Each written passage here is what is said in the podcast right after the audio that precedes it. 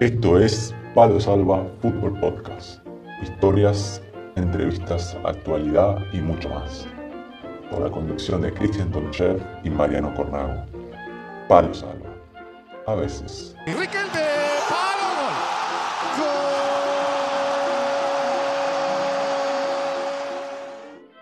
Bueno, ya estamos para un nuevo programa como cada martes de Palo Salva, a veces el, podcast del fútbol modesto, y hoy estamos con Cristian Chilena Tonchef, que ahí estuvo, estuve viendo unos videos del torneo que disputaste este fin de semana en Roda, en Cádiz, perdón.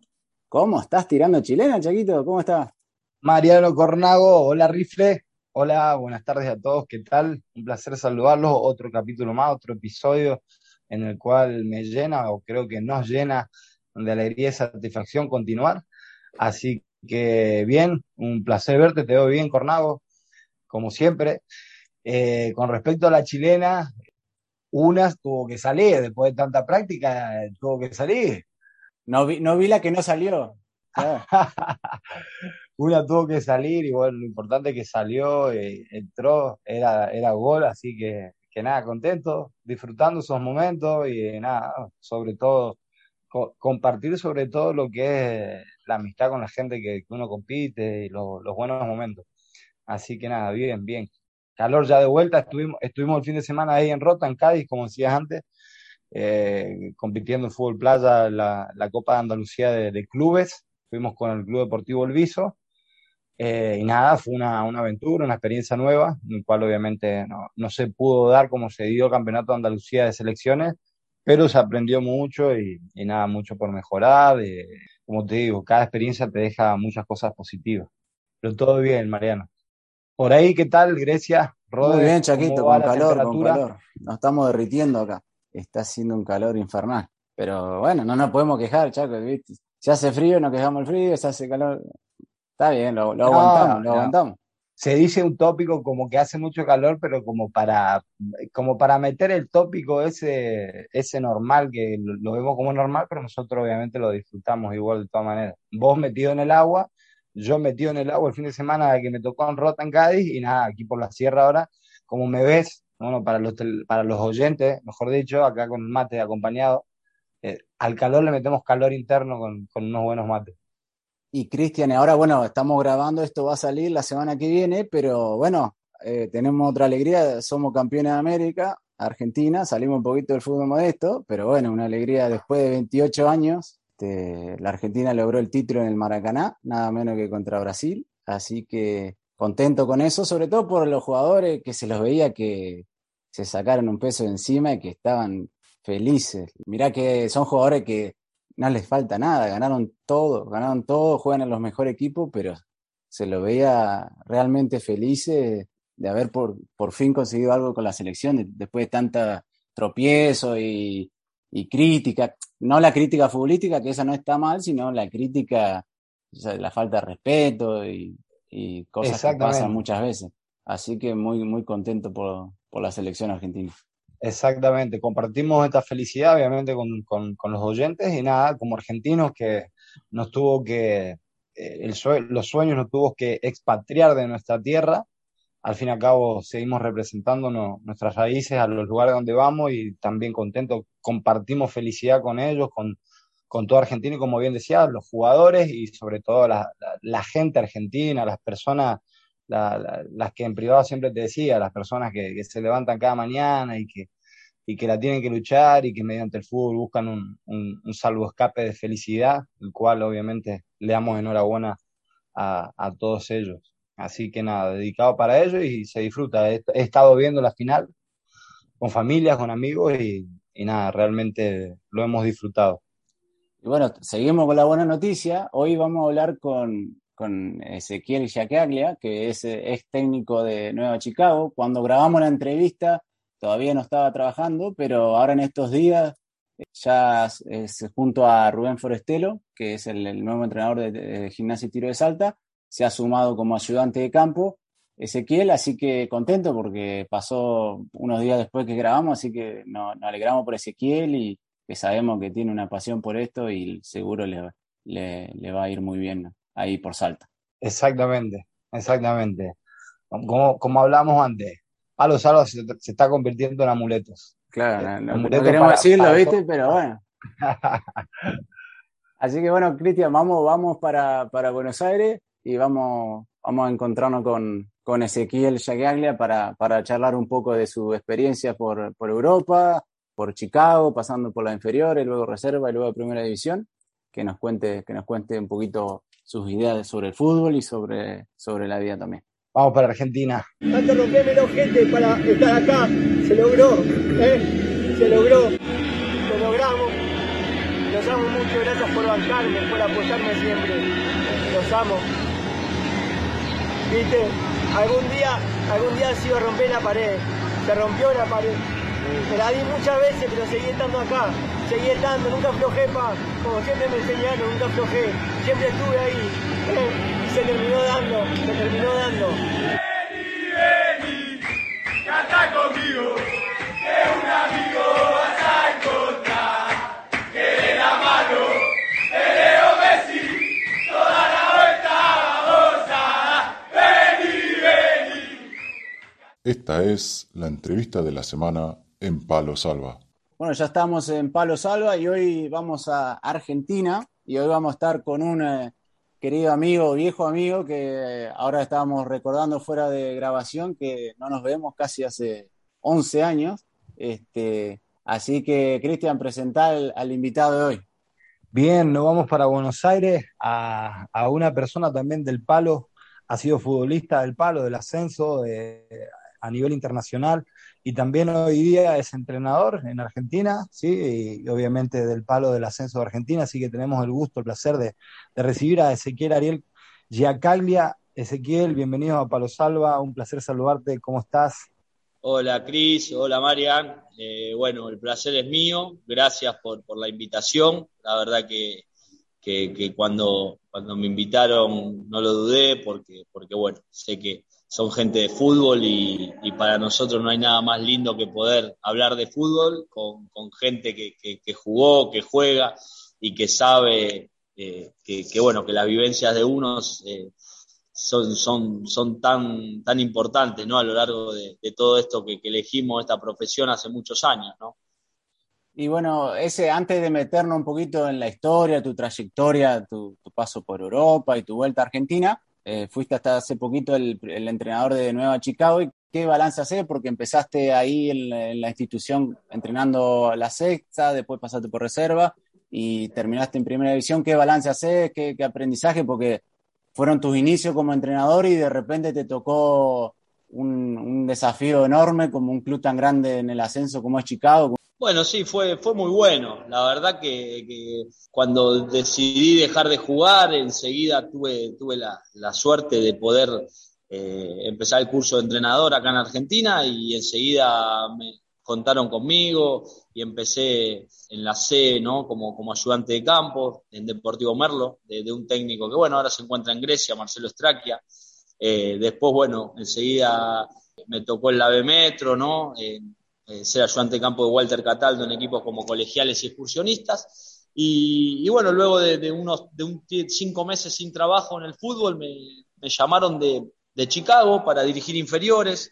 Al principio uno duda, ¿no? Si, si era lo que uno buscaba o no, pero bueno, tomé la decisión de, de sumarme eh, allá por mitad del 2018 y la verdad que fue, fue una de las mejores decisiones que tomé en mi vida de, de profesional como entrenador, porque ahí pude empecé con la sexta división y empecé a, a encontrarme mi identidad, ¿no? Empecé a formarme, a, ver qué, cuál era mi estilo de juego, qué era lo que me gustaba, qué era lo que me, representaba dentro del campo. Y la verdad que fui dando pasos eh, en todo lo que fue lo, los, años siguientes en el club, los pasos adecuados hasta, hasta desembocar en, en la primera, ¿no? La, la experiencia buena, si bien ahora en primera división tuve solo siete partidos, porque bueno, en Argentina la palabra proyectos y procesos no, no, existen, y así me pasó a mí, me sentí un poquitito, a ver, eh, como, como hoy mirándolo ya más frío y desde afuera un poco utilizado, porque, porque di la cara, por, depuré un plantel casi de 40 profesionales, donde había nombres muy importantes y el club está pasando una crisis económica muy grande. Y bueno, eh, elegí a los cuatro referentes eh, para rodear a ese proyecto de juveniles que, que, yo iba a encabezar, que nadie mejor que yo los conocía, porque ya hace tres años que estaba en el club. Y, bueno, la verdad es que cuando, en cuanto se me lesionaron los, tres de los cuatro referentes, después uno se fue a Banfield, eh, no pude competir de, igual manera en esta categoría tan, tan complicada. Pero bueno, pero hoy sirvió todo, todo como experiencia, como aprendizaje y bueno, ya preparado para lo que venga.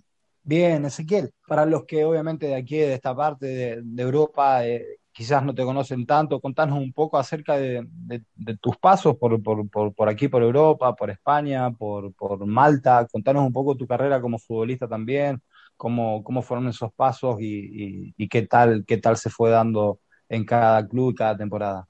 Bueno, eh, haciendo un resumen, eh, más en el 2013 fui a Alemania, al San Pauli de Alemania, tuve un periodo muy corto y luego, bueno, tuve la, la posibilidad de ir al fútbol italiano, ahí estuve en, en, un equipo de Serie D, eh, enseguida tuve la chance de, de, emigrar a España, a Las Palmas, ¿no? a un club como la Universidad de Las Palmas, que estaba en Segunda División B. Y bueno, ahí empezó, un poquito más que nada eh, mi, mi, aventura en el fútbol europeo. Estuve dos años y medio en Canarias, donde la verdad que, que fue, fue la experiencia hermosa, porque ahí nació mi hijo, o sea que hay algo que me liga ya con, con esa tierra para, para, toda la vida, ¿no?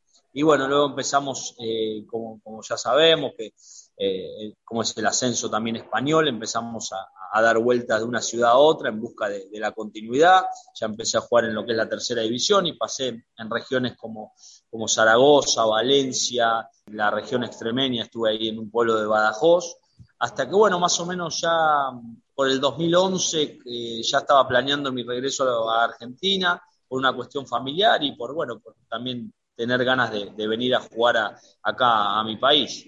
En el momento que retornás para Argentina, tu primera impresión cuando llegás nuevamente a Argentina, ¿qué particularidades o bien diferencias, porque no me gusta llamarle comparaciones, porque al fin y al cabo las comparaciones son odiosas, ¿no? Pero ¿qué diferencia pudiste percibir eh, con respecto al fútbol en el cual te encontraste al regresar a Argentina con el cual venías haciendo en Europa? Y la verdad que muchísimas. Me costó muchísimo adaptarme al fútbol argentino porque aparte eh, bueno, ahí me, suprimí la última experiencia mía, fue un año en el fútbol maltés.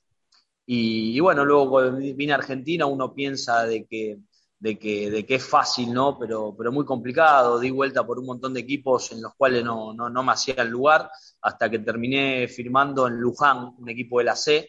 Y la verdad que los primeros seis meses jugué dos partidos solo, porque, porque es un fútbol totalmente distinto, eh, en Europa el fútbol es muy, es muy táctico, es, eh, es muy posicional, es muy, muy atractivo, la verdad, sea la categoría que sea. Obviamente que la diferencia está en la calidad de los, de los, de los futbolistas, ¿no? De cada categoría. Eh, no es que en todas las categorías se juega al mismo nivel, pero bueno, pero sí lo que, lo que creo que, que, que admiro mucho eh, la, la parte táctica del fútbol europeo.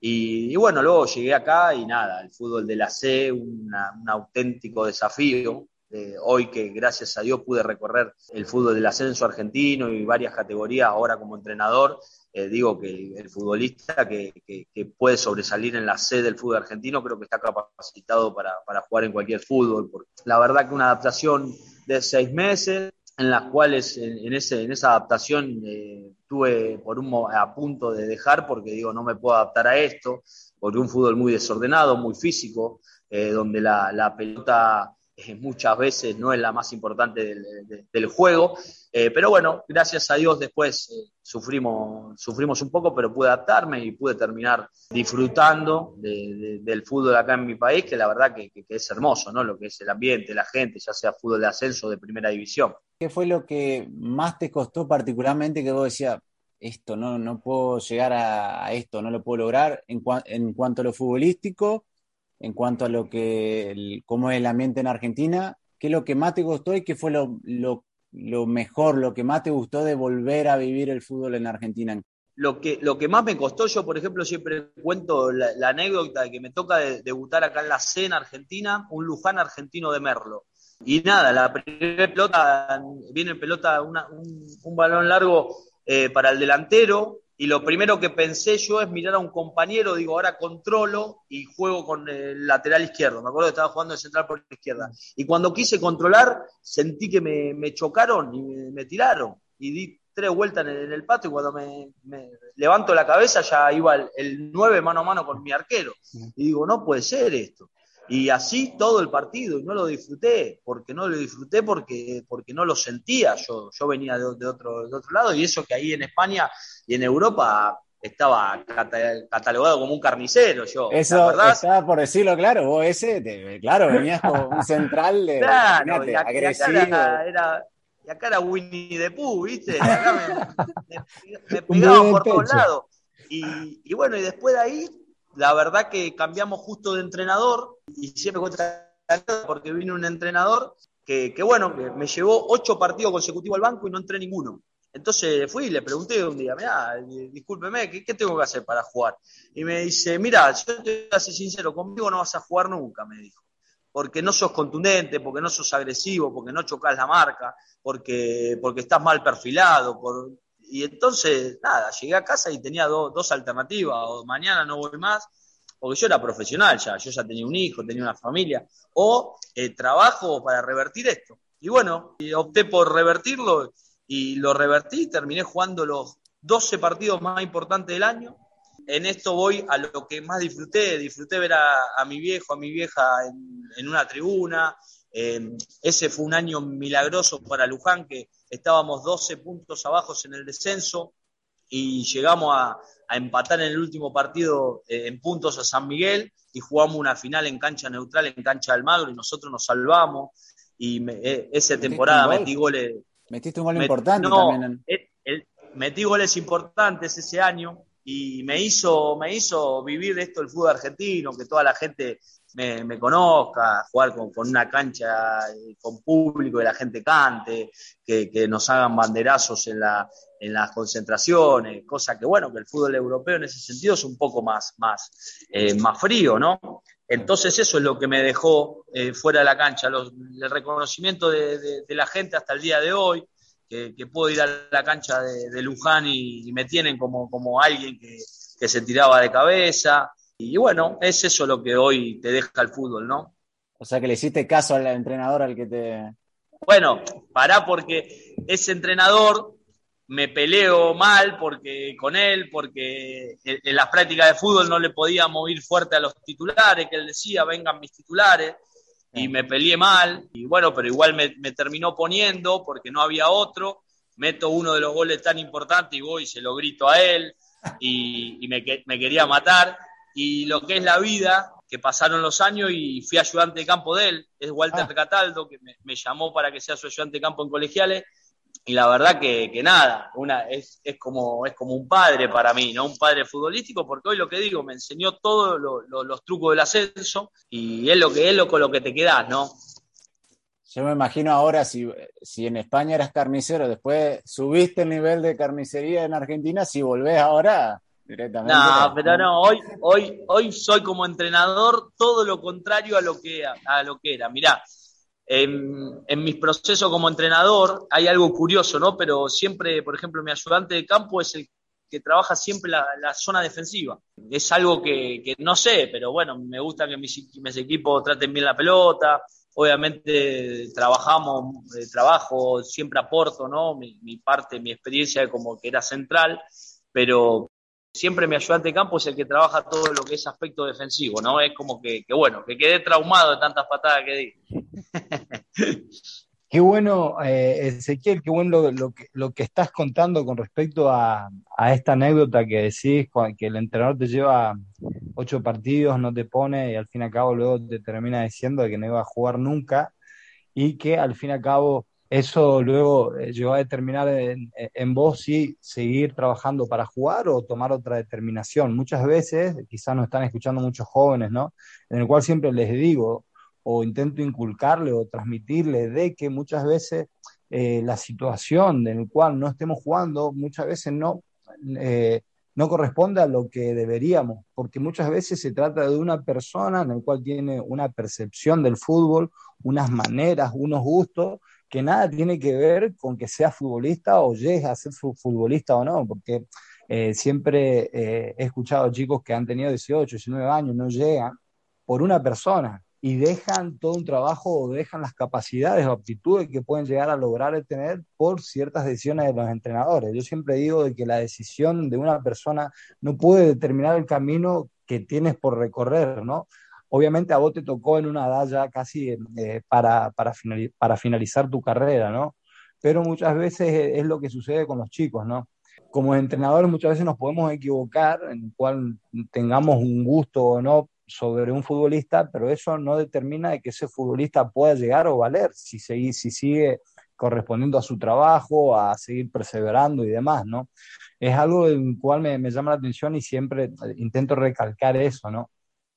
Mira, eh, lo que vos decís, eh, yo por ejemplo me tocó en, mi etapa, yo no, nunca me consideré un formador, pero eh, tuve que transitar esa parte, porque dirigí una sexta división, después dirigí una cuarta y coordiné todo lo que es una estructura de inferiores de, un club como Chicago, y luego me tocó estar en el, en el escalón previo a la primera división, que fui técnico de reserva un año y medio, en ese transcurso hice un interinato en primera de un partido, y, y yo la verdad que eh, soy muy exigente y dentro de, de, eso que no me considero un formador, eh, todos los días, cada día de entrenamiento, eh, yo preparaba a todos los chicos para, para el no, ¿no? Porque, porque creo que en la carrera de un futbolista es, son más los no que te encontrás que los sí. Exactamente. Y, y, y, la realidad es que lo que digo, no, no existe un técnico en el mundo que arme un equipo para perder, que quiera perder, pero obviamente hay gustos futbolísticos y, y, muchas veces a, a, los chicos chicos le contás estas, eh, eh, estas historias y, y, se piensan que son eh, historias, viste, que, que, salen en los libros, pero por eso, justo en la pandemia del año pasado tuvimos la, la, la oportunidad, que, que, estuvimos mucho tiempo adentro, de hacer Zoom en el club eh, e invitar a, por ejemplo, exfutbolistas de, de Chicago. Y uno de ellos que pasó, que nos dejó un aprendizaje terrible, fue Nicolás Sánchez, Nico Sánchez. A Nico lo dejaron libre en Boca, porque adelante tenía a alguien como Gago y él eh, llegó a Chicago medio renegado porque lo habían dejado libre de una de las juveniles más importantes de, de, de la Argentina como era Boca Junior y llegó a Chicago y terminó debutando en primera en Chicago, terminó luego jugando en equipos como River, Racing o del Cruz y justo después hablamos con él, hacía unos días que había terminado de jugar una final del Mundial de Clubes contra el Liverpool de Inglaterra. Entonces, a ver, eh, a los chicos también está bueno eh, decirle que, mirá, no, las historias estas que te contamos no son todos solo los libros, no, la gente que, que, que, que de, de, de, verdad, de carne y hueso le pasan también, porque es la vida, sí, porque es el fútbol, porque cuando te dicen que no en un club no se te tiene que terminar el mundo, porque me pasó a mí cuando me tocó irme libre de Vélez Arfield, eh, después de 12 años, capitán de la 83 de Vélez, eh, preselección juvenil, me, me, dijeron que no y, y, se me vino el mundo abajo. Y no estás preparado para eso. Por eso creo que, que es tan importante eh, preparar a los chicos para eso y al futbolista mismo profesional. ¿eh? ¿Vos crees que lo más importante, más allá de las cualidades que uno pueda tener, es la, la fuerza mental, la, la, capacidad, el que más resista, el que esté mejor preparado para eso, el que va no sé llegar más lejos, pero va a tener más yo, posibilidades. Yo creo, Marian, que si, me, mental, si, ment, si, mentalmente sos fuerte, creo que te puedes adaptar a todo. Obviamente que, que mejorar vas a mejorar en todo. Eh, a mí, yo por ejemplo, lo, lo vi ahora eh, en este proceso que me tocó con chicos, hice debutar a un chico, un volante central en Chicago, que cuando lo agarré en sexta división era muy limitado técnicamente pero de cabeza era muy inteligente, muy fuerte, era un chico muy maduro para la edad que tenía, eh, tenía unos conceptos tácticos, pero in, increíble para la edad que tenía, y, lo tuve todo el proceso. ¿eh? En los tres años, cuando subía a cuarta, lo subía a cuarta, cuando subía a reserva, lo subía a reserva, y ahora me tocó subir a primera y lo subí a primera y lo hice debutar. Y, me di, y fui evaluando esas cosas. Y lo mismo, por ejemplo, a mí en lo personal yo era, era limitado técnicamente, muy limitado, pero, pero bueno, creo que, que pude, pude eh, eh, reconocer mis virtudes y mis defectos y tratar de siempre de, camuflar tus defectos para no quedar expuesto y las virtudes que resalten para que para que el que te esté viendo trate de, valorar eso, ¿no? Eh, obviamente el jugador técnicamente o eh, técnicamente bueno, el que es distinto, eh, siempre es debilidad de los entrenadores. Pero bueno, pero yo creo que, la fuerza mental es, es, fundamental en un futbolista. Ese, y estuviste, bueno, mucho tiempo en España, que una, ha recibido mucho elogio en cuanto a la formación que están realizando con los jugadores, que es un proceso muy largo de formación y que se ve que los jugadores sacan muy buenos jugadores de mucha calidad y ahora estuviste, estás, estuviste trabajando también con la inferior en Argentina, que muchas veces, sobre todo últimamente, se ha criticado en cuanto a esa formación, aunque ahora esté cambiando un poco para bien. ¿Qué, qué es, qué es lo que vos que estuviste adentro ves que tal vez no se está haciendo bien o no se estaba haciendo bien y que ahora por ahí se está recausando? Eh, vi algo fundamental. El fútbol argentino eh, no, eh, en juveniles no hay entrenadores preparados. creo que hay un déficit muy grande en lo que es la formación en el curso de entrenador en Argentina nosotros, y esto te lo cuento como experiencia propia, no, no salimos bien preparados de nuestro curso. Yo, por ejemplo, bueno, en este caso, que, que, soy muy amigo de, Emilio, de tu hermano, y, él está muy bien preparado y hacemos Zoom, intercambiamos material y, él tiene una carga, por ejemplo, teórica eh, mucho, mucho más amplia que la mía. Eh, yo la verdad que la experiencia que pude hacer y todo lo que fui evolucionando como entrenador fue por, por, experiencia propia en el día a día. Y acá hay una locura terrible que el técnico de la novena división, de la octava división, ya quiere ganar todos los partidos como sea, eh, porque quiere dirigir primera. Entonces es un error terrible. Eh, entonces llegan, yo identifiqué cuando me tocó agarrar cuarta división y coordinar, de que en cuarta división había chicos que, que cerraban con la, no cerraban con la pierna inhábil, no manejaban los perfiles, no tenían bueno, eh, un buen pase, buena recepción, no sabían lo que era una permuta, una basculación, no sabían nada. Entonces, eh, pero después vamos a lo otro. En, dos años armé una estructura de juveniles junto a Hernán Antoniades, que, era, eh, después fue coordinador y ayudante de campo mío en reserva, y cuando querés hacer bien en, clubes como esto, terminás después perdiendo el tiempo, porque bueno, ahora que no, que hubo cambio de, comisión directiva, se desarmó toda esa estructura en la cual nosotros entrevistamos más de 50 entrenadores. ¿Por qué? Porque nosotros queríamos tener a los mejores en, nuestra, en nuestras juveniles. Eh, pero acá, en, Argentina, pasa de que nada, el técnico de reserva o el coordinador, eh, como piensa en dirigir, en primer, dirigir primera, quiere tener a los entrenadores menos capacitados, así no le hacen sombra él. y bueno, son muchas cosas, ¿viste? Pero yo lo que lo identifico es eh, a la falta de, capacidad en la gente que está trabajando en juveniles y en la única urgencia de un resultado. Entonces, lamentablemente, vos ves en países como Europa cómo forman a los chicos y que termina siendo más completos y, bueno, realmente se puede insertar en el fútbol europeo, el argentino, que, realmente es distinto, porque antes eh, solo bastaba con otra cosa, pero hoy, eh, hoy el fútbol evolucionó mundialmente. Vos tuviste una experiencia en, en, España y estaba hablando de la fuerza mental, vos te fuiste muy joven, cuando tenías 18 eh, creo. ¿Cómo te, en qué te ayudó o qué, característica te formó el irte tan chico, formar una familia ahí, tu hijo nació ahí? Y lo que vos decís, por ahí, sobre todo en el ascenso de España, esto de todos los años empezar de cero porque no sabes, generalmente en, el ascenso de España, por ejemplo, este es un año de contrato, después tenés que renovar o volver a buscar cómo eso te, te marcó, te, influyó en la personalidad que tenés. Sí, mucho, mucho, porque mm, yo, por ejemplo, acá en Argentina, bueno, soy hijo único, ¿no? Eh, eh, mis viejos, gracias a Dios, clase trabajadora, pero nunca me hicieron faltar nada, mucho esfuerzo.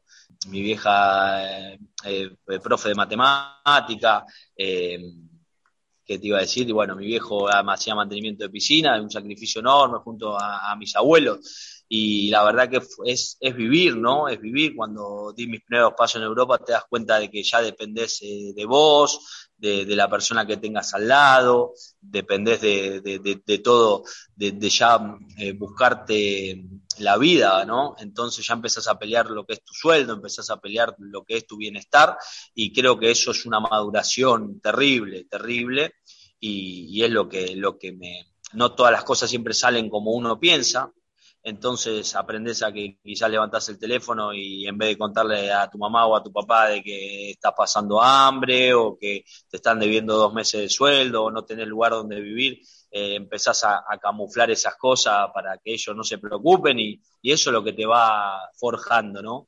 Y en el caso de cuando formé mi propia familia, eh, tuve, cuando ya sos padre, que, bueno, que a Cristian le, pasará, ya te das cuenta que, que, pasás a pelear por, por, el futuro de ellos, ¿no? Y eso creo que ya es un, paso más todavía.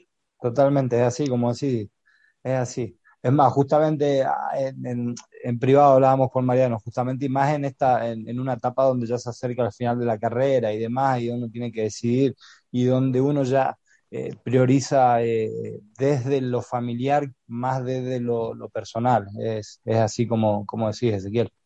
Sí, totalmente, totalmente. La verdad que uno, uno evalúa todo. A mí ahora me toca ser padre de un adolescente, tiene 15 años mi hijo, y bueno, yo obviamente eh, estoy separado de la mamá de Tisi y bueno, ahora tengo, eh, formé pareja hace unos cuantos años y hoy en mi, en mi postura de, entrenador, a la espera de que salga alguna oferta, obviamente estamos abiertos a que, a que salga a cualquier lado y capaz que tener que emigrar y uno piensa en todo eso, ¿no? Pero bueno, son, son cosas que, que hay que afrontar y siempre hay que afrontarlo con la mayor responsabilidad posible.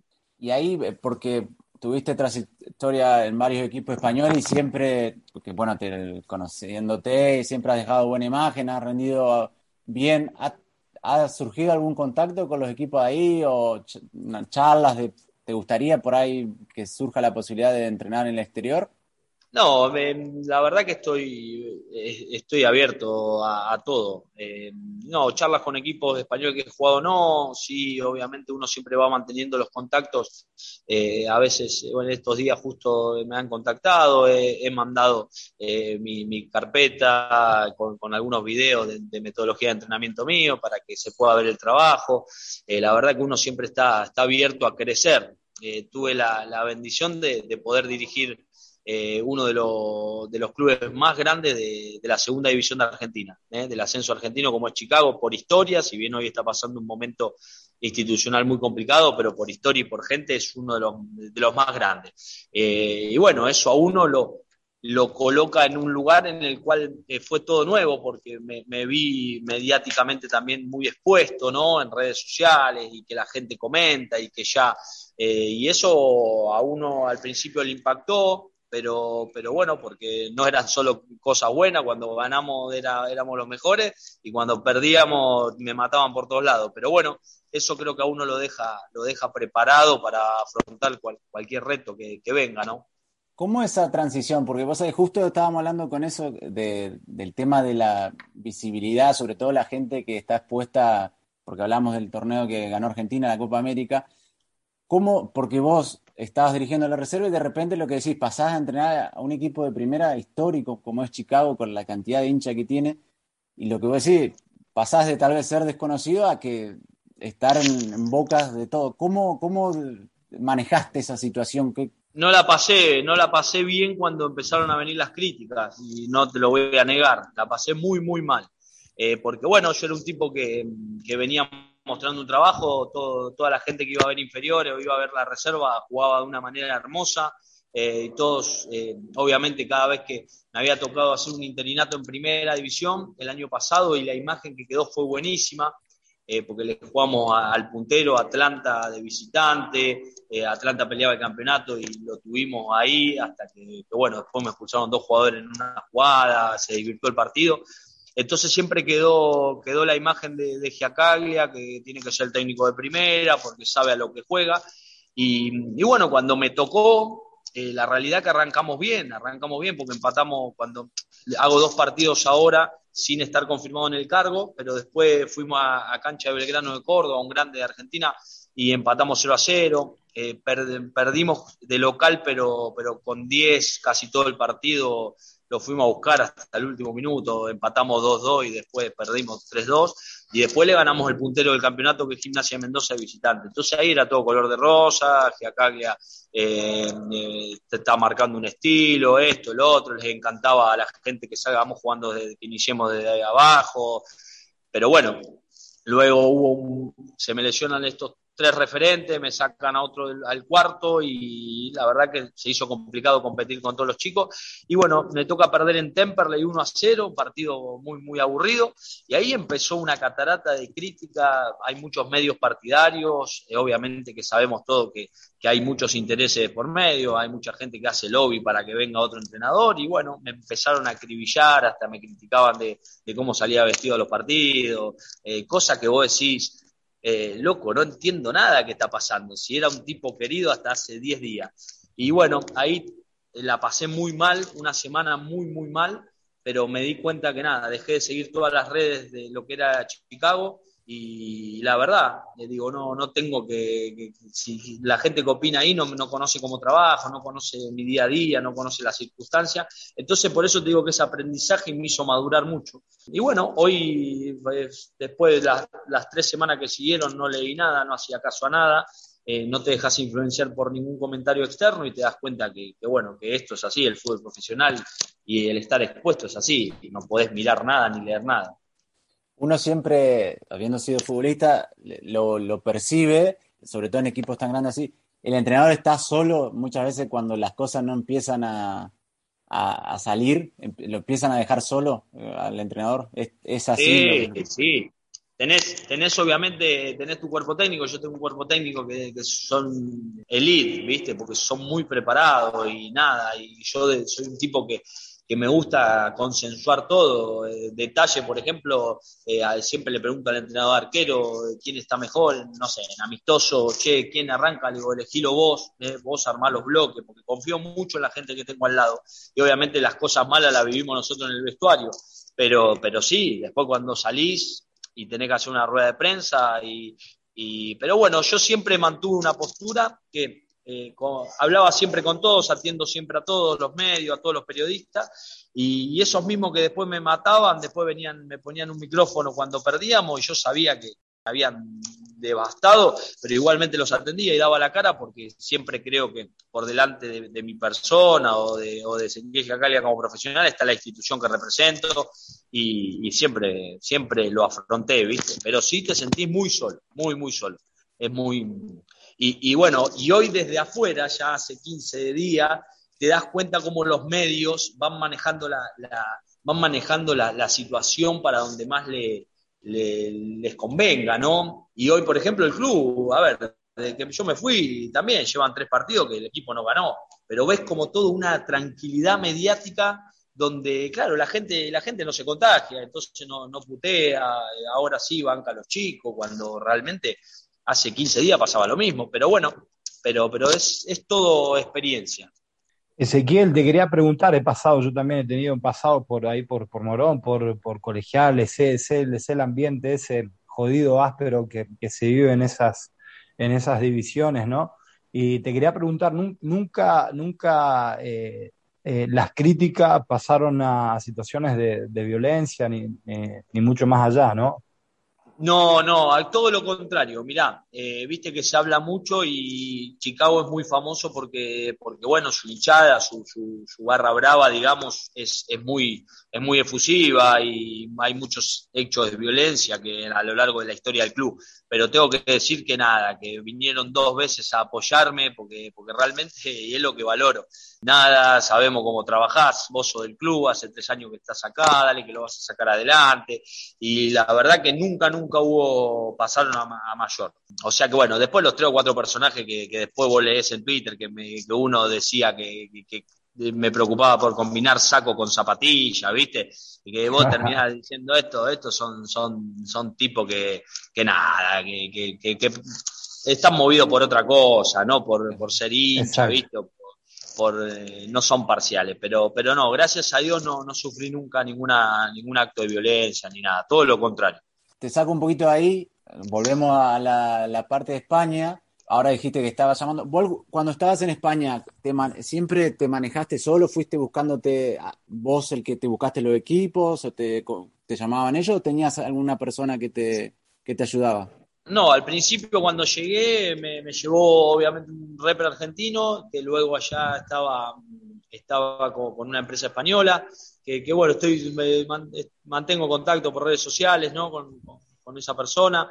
Y luego, bueno, después que, que es Borja, eh, Pérez Alcalde, después, bueno, me, me, contactó cuando ya estaba en el ascenso Javier Cc, otro que hoy tengo una amistad con él, con Javi, y, y luego sí, luego te vas, de luego te van, te van llamando los equipos en el ascenso, cuando ya te van conociendo ahí en España, y bueno, y luego fui a Malta por, por un amigo, por Emiliano Lates, que estaba jugando ahí, Sí, le mandamos un saludo a Emi, que me presentó a su representante y bueno, le mandé videos y me, y me consiguió eso. Así que, eh, así que bueno. Ese no es el representante el que te hizo ir a Madrid con las valijas. No, ese no, ese no, ese, ese gracias contar, contar un poquito la historia? bueno, la, contamos, la, contamos rápida. Bueno, uno, cuando, yo estaba en tercera división en España, uno siempre tiene la, aspiración de ir, de, no, teníamos ganas de ir a otro país, ¿no? Entonces había una, una red de contactos que se llamaba eh, My Best Place, ¿no? Sí, sí. Y, y, bueno, uno ahí metía sus datos, su currículum, sus fotos, algún video y te contactaba gente. Y me contactó un, un representante argentino y me junté en Madrid en Badajoz a 400 kilómetros. Eh, hice 400 kilómetros, me junté y me habían hecho una oferta para irme a un equipo de Suiza, pero había que, pero bueno, eh, fui una vez, después había que depositar un, un seguro de 400 euros, me acuerdo, y, cuando, y me hacen ir con las valijas, todo, y resulta que nunca apareció, nunca me, me atendieron el teléfono, así que estuve un día ahí en Madrid tirado y, nada, una, eran una estafa, eran unos, unos, chanta bárbaros. Sí, no, yo tuve, a mí me hicieron ir también a la oficina, pero ya cuando lo, lo, lo, vi al tipo, a mí no me dio, no, no me generó confianza y... no, no, ah, no, sé qué nombre te habían dicho a vos, pero a mí me había dicho que se llamaba Estrada.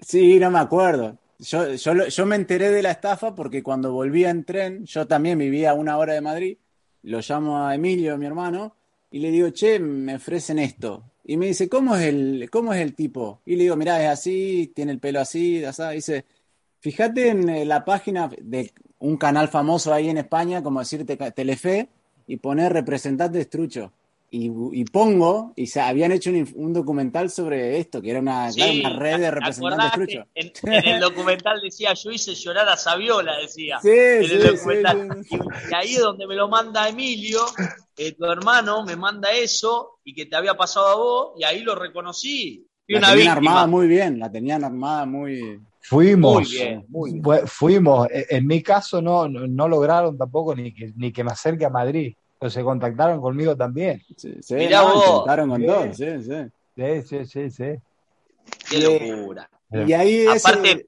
yo, yo fui a la, a la oficina y, y había, una, había un patobica enorme eh, que entraba y salía y se ponía y se sentaba ahí al lado y él me, contaba un par de historias como que, no sé, como que, que un día en un, en un baño eh, rompió todo el baño, que se peleó no sé con quién, como, como imponiéndome respeto, como diciendo, acá no te hagas loco porque te agarra este. Entonces nada, ¿viste? y la oficina, yo, yo fui a la oficina también. Eh, quedaba, por decirte, en Puerto Madero, en Buenos Aires, una oficina a, todo, a todo culo. Este, o sea que la tenían, ¿no? Tenían todo armado ahí. Estaba muy bien armado el circo, muy, muy bien armado. y Pero se lo desmontaron, se lo desmontaron, gracias a Dios. Esperemos, esperemos, esperemos. Eh. ¿Y ese, la experiencia en Malta, cómo, cómo fue? ¿Tuviste un año ahí?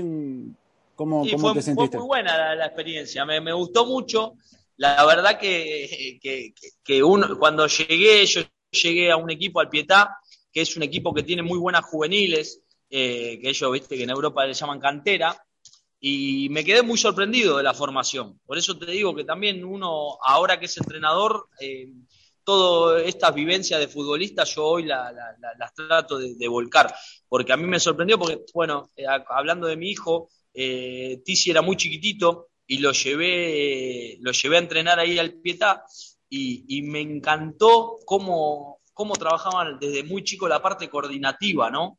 Eh, que acabo llevas a un nene a una escuelita de fútbol, le tiene una pelota para que juegue, no, no, lo forman, no, nada. Y bueno, allá lo formaban mucho y la verdad que me, sorprendió eh, para bien técnicamente el futbolista maltés. Obviamente que después lo que todos sabemos, no son profesionales porque, porque los presupuestos son muy bajos, porque tienen que trabajar eh, y por, por, todo, por todo eso que es obviamente una estructura, es un debate ya mucho más amplio. Pero, pero bueno, fue muy buena la experiencia, la verdad que fue buena, me, me gustó el país, pude compartir eh, vida con, con, bueno, con tu hermano, con Emiliano me comentaban también Emiliano y Emilio que te hiciste nativo prácticamente de la lengua italiana. Sí, también, también. Aparte, fue, una experiencia muy buena, fue una experiencia muy buena. La verdad que, que, que nada, me hice, me hice nativo de la lengua italiana. Sí, sí, sí. No te vamos a pedir demostración, te creemos, te creemos. No, no, no, no, porque se, se, aparte, aparte, bueno, soy un tipo, soy un tipo muy extrovertido y que me gusta relacionarme con la gente. Y, y la verdad que, bueno, ellos son más cautelosos, ¿viste? Sí. Porque aparte, entonces se reía mucho de mí, porque, pero bueno. Pero bueno, la actitud ese, sí. Eh, Ezequiel, estos son cautelosos cuando le conviene, ten cuidado. Sí, no, ya los conozco, ya los conozco a los, a los dos de año. Bueno, ese ahí eh, eh, Cristian te va, te va a hacer un, un ping-pong para, para, terminar la, la, charla. Así no te robamos más tiempo, porque te, también eh, contamos los chicos, si querés, ¿cómo se llama el previo ese? No sé si ahora cómo está el tema, si está funcionando con el tema del COVID. Sí, sí, estuvimos tres meses, eh, bueno, con el tema de las restricciones acá en Argentina, la verdad que en noviembre me asocié con un amigo que, de acá del fútbol, que también le, le, mandamos un saludo a Pablo Rodríguez, que es el dueño de Digital Fútbol, ¿no? una empresa que, hace DVD para futbolistas acá en Argentina. Eh, y, bueno, abrimos, alquilamos un predio de 2.000 metros cuadrados y bueno, abrimos algo lindo. Tenemos cancha de fútbol, tenemos confitería, tenemos un gimnasio eh, de una de las líneas de, de, de Sport Club, trajimos. Bueno, acá donde estoy ahora, todas mesas de, de tenis de mesa profesional, del ping-pong, ¿no? Y, y, bueno, estuvimos, abrimos en noviembre, después nos tocaron la, las restricciones, estuvimos bastante ajustados, pero gracias a Dios le pudimos hacer frente y salimos a flote. Y así que ahora levantando, y bueno, estamos acá, OAC Complejo se llama, está en el centro de San Martín. Así que, así que bueno. En el centro de San Martín, OAC Complejo. Okay. Si ¿Tienen redes, todo ese? Gente, sí, sí, sí, nos pueden seguir en, en Instagram, en el en Complejo. Así Perfecto. que ahí pueden seguir. Pablo Rodríguez no será el, el exfutbolista de Morón que pasó por River también, ¿no? No, no, no ese ah. otro. Jugó en el ascenso acá también, pero no, no es el Pablo Rodríguez que, que jugó en ah, Morón, bien. en River. Bien, bien, bien, porque era compañero mío, si no, sí. fútbol. Oh. Bueno, ese, a, a, modo de finalizar este tiempo tan agradable que hemos compartido con vos, obviamente eh, se sacarán cosas muy positivas, quien los escuchan, todos los seguidores siempre que que siguen nuestros episodios sacan cosas muy positivas, de, sin lugar a dudas. Así que nada, vamos al, al ping-pong, así la gente también te conoce un poco más eh, a modo íntimo. Dale. Bueno, dale, genial. Dale, vámonos. Escúchame, no, no, no te pongas el cassette, ¿eh? Hacelo abierto. ¿eh? No, no, no, tranquilo. Vamos. ¿Ídolo o ídola? Mi viejo. ¿Qué música escuchás antes de un partido? Y ahora dejé de escuchar un poquito, pero bueno, en el vestuario, viste, lo, ahora lo, lo, los jugadores ponían mucho reggaetón. Pero vos, vos cuando jugabas, ¿qué escuchabas? Yo cuando jugaba escuchaba también salsa, bachata, ya sabes que soy un romanticón. Me dijeron que... sí. sí, La zona de Pacho, él dice que andabas bien. Sí, sí, porque ahí agarraba más señal el celular, ¿viste? Eh, un entrenador. Eh, Guardiola. ¿Qué cosa no podés dejar de hacer antes de un partido? Orar. ¿Sos cristiano, Ezequiel? Sí, soy cristiano, sí. ¿Una virtud? Leal. ¿Un defecto? Ansioso. ¿Qué es lo de ser entrenador? Vivir con, con el resultado, ¿no? Y que no se pueda llegar a ver un proceso que creo que es lo que, lo que, bueno, que se necesita para un entrenador y acá, bueno, en este país, eh, en Argentina, eso no existe y creo que lo demuestra la era Gallardo en River, ¿no? ¿Y lo mejor de ser entrenador? El día a día, el tratar de identificarse, ver a tu equipo y ver que, que, que todo lo que, lo que planteaste sale. Mejor amigo o amiga que te dio el fútbol. Y ahí, la verdad, ahí no, no te. La verdad que la calidad de, lo, de los amigos que me dieron, que me dio el fútbol son, vos fijate que, bueno, hoy con un amigo abrimos esto, después con Emilio, Emiliano, son, yo soy hijo único, pero digo que el fútbol me dio muchos hermanos, ¿no? Y, y la verdad que no me puedo quedar con uno. ¿Mejor momento en una cancha de fútbol? El gol que le meto a Midland eh, en cancha de Luján, que me rompen la camiseta porque no me, el que me estaba marcando fue, fue, un momento único para mí. ¿Qué año fue eso? ¿Qué temporada? Y fue la temporada esa eh, 2011-2012. Si pudieras cambiar una sola cosa del fútbol, ¿qué sería? Eh, la, la, falta de palabra de, de, y, la, y quizá la, la incapacidad que hay en la gente que dirige, lo, que maneja los clubes. ¿Lo podríamos resumir a honestidad? Eh, sí, ahí está, mira, honestidad, exacto. Bien, y para finalizar, un sueño, meta, objetivo a corto o largo plazo para Ezequiel. Eh, mirá, por una cuestión de, fe no, no me gusta hablar de sueños, ¿no? Porque creo y considero que mediante la fe eh, en, Dios todo es posible. Eh, pero bueno, una meta, poder, poder eh, tener ahora una nueva oportunidad, lograr continuidad ¿no? en el trabajo. Y la verdad que me, gustaría mucho poder lograr esa continuidad y nada, amo, me amé jugar al fútbol, pero la realidad es que hoy, si yo hubiese sabido que dirigir era así, eh, no hubiese jugado nunca al fútbol, hubiese sido de toda mi vida entrenador, porque, porque me, encanta, porque amo lo, lo, que hago. Así que bueno, Dios quiera que tengamos una nueva oportunidad pronto.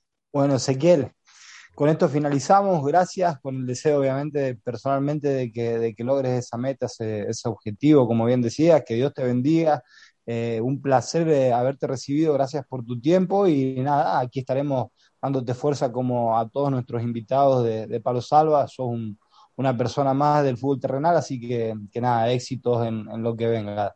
Gracias.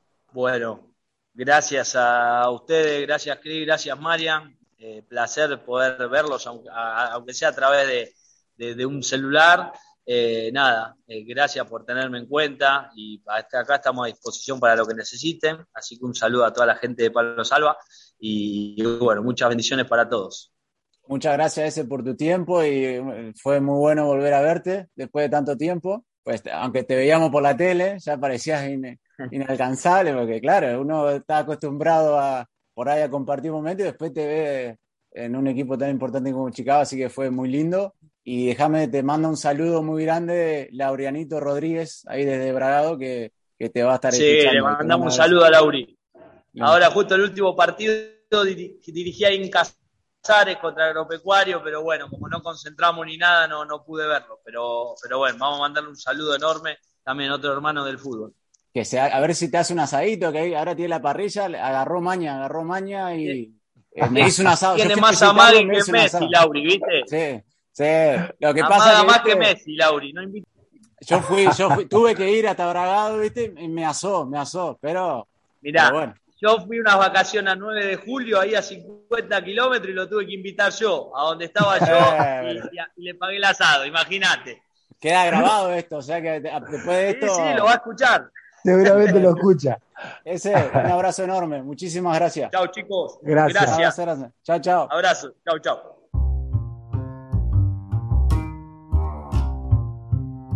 Estás escuchando, Estás escuchando Palo Salva. Palo Salva. Bueno, ahí pasaba Ezequiel Chaqueaglia, mientras el Chaquito se toma un matecito ahí, y bueno, nos contaba ese su paso por, por Alemania, por España, por Malta, por Italia, su experiencia en Chicago, en, en el ascenso argentino también, su vuelta a, a, jugar y luego como ayudante de campo y finalmente como entrenador. Muy buena charla con ese que nos contó su forma de, de ver el fútbol y, y, su forma de manejarse, así que no, muy, muy interesante lo que nos contó Ezequiel. Lindo, lindo capítulo, lindo capítulo en el cual también eh, han recordado ustedes también que han, Ezequiel ha conocido de manera personal, te ha conocido a vos, a, a, Mariano y ahí a la banda que está en Malta. Así que nada, el fútbol al fin y al cabo reúne a, los argentinos en distintas partes del mundo, el cual eh, también es, bueno, es positivo y nada, como lo hemos recordado y hemos tomado muchas cosas interesantes, se ha escuchado su experiencia, así que muy enriquecedor, como, como todas las personas que nos han dejado su, su experiencia y sus caminos en el fútbol. Obviamente, y bueno, a partir de ahora lo seguiremos ahí en Gimnasia y Tiro de Salta, cómo se, desarrolla este nuevo proyecto en el que se ha embarcado Ezequiel. Así que le deseamos todo lo mejor y, el agradecimiento por, por, su tiempo y por, por la entrevista. Exacto, le, enviamos un saludo y nada, se suma una persona más del palo, a, a Palo Salvo. Así, que Ezequiel es una, una persona más del palo, así que le enviamos todo el éxito, el éxito del mundo y lo mejor posible eh, en esta aventura. Y bueno, Cristian, como siempre, la gente si nos quiere seguir en eh, YouTube, en Facebook, en Instagram, en Twitter, pues nos pueden mandar un mail también, recomendaciones o comentarios, alguna crítica, o qué les parece que podríamos cambiar o hacer.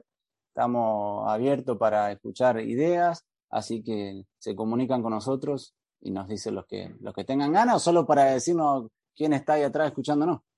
Exacto, a todas esas personas igual. Eh, también recordamos y le enviamos saludos siempre a, los fieles oyentes como Tagliaferri, como la familia, amigos, a Gonzalo, a, mucha gente que está detrás de ahí, a los mismos chicos de, de United que nos vienen, nos vienen siguiendo, nos vienen oyendo eh, en todos los capítulos.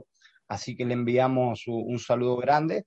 Déjame mandarle, bueno, a Luquitas, a Juan Pedro, a Federico, a Juan Bautista ahí, que el más, el más, el más joven de los oyentes. Así que le mandamos, y a Cornago, a Cornaguito Emilio que nos escucha, ¿eh?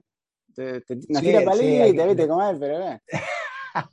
le mandamos un saludo a, a, Emilio Cornago, alias Emilio Dizzi, cariñosamente como mi hermano, le mandamos porque por ahí se hace remolón, de que no le mandan saludos, pero bueno, ahí atrás siempre está un fiel oyente de Palo Salva, así que le mandamos un abrazo grande y muchos éxitos en, en, esta aventura que tiene como segundo entrenador en Pembroke eh, de la segunda división de Malta. Y bueno, Cristian, si alguien nos quiere echar una manito, ¿cómo pueden hacer? Exactamente, eh, se nos ocurrió la idea de tener un, un espacio publicitario para todas las personas en el cual quieran publicitarse o quieren patrocinar los capítulos de, podcast, estamos abiertos obviamente a, eh, a darles, a abrir la puerta para que se publiciten y así obviamente eh, apoyarnos en, en, esta, en esta iniciativa en la cual eh, llevamos acá a Rincón del Mundo. Así que serán bienvenidos, nada, ponerse en contacto por nuestras redes sociales o vía email. Así que aquí, aquí estamos y, y nada, repetimos, quien quiera publicitarse, Palo Salva tiene sus espacios publicitarios aquí en, cada episodio.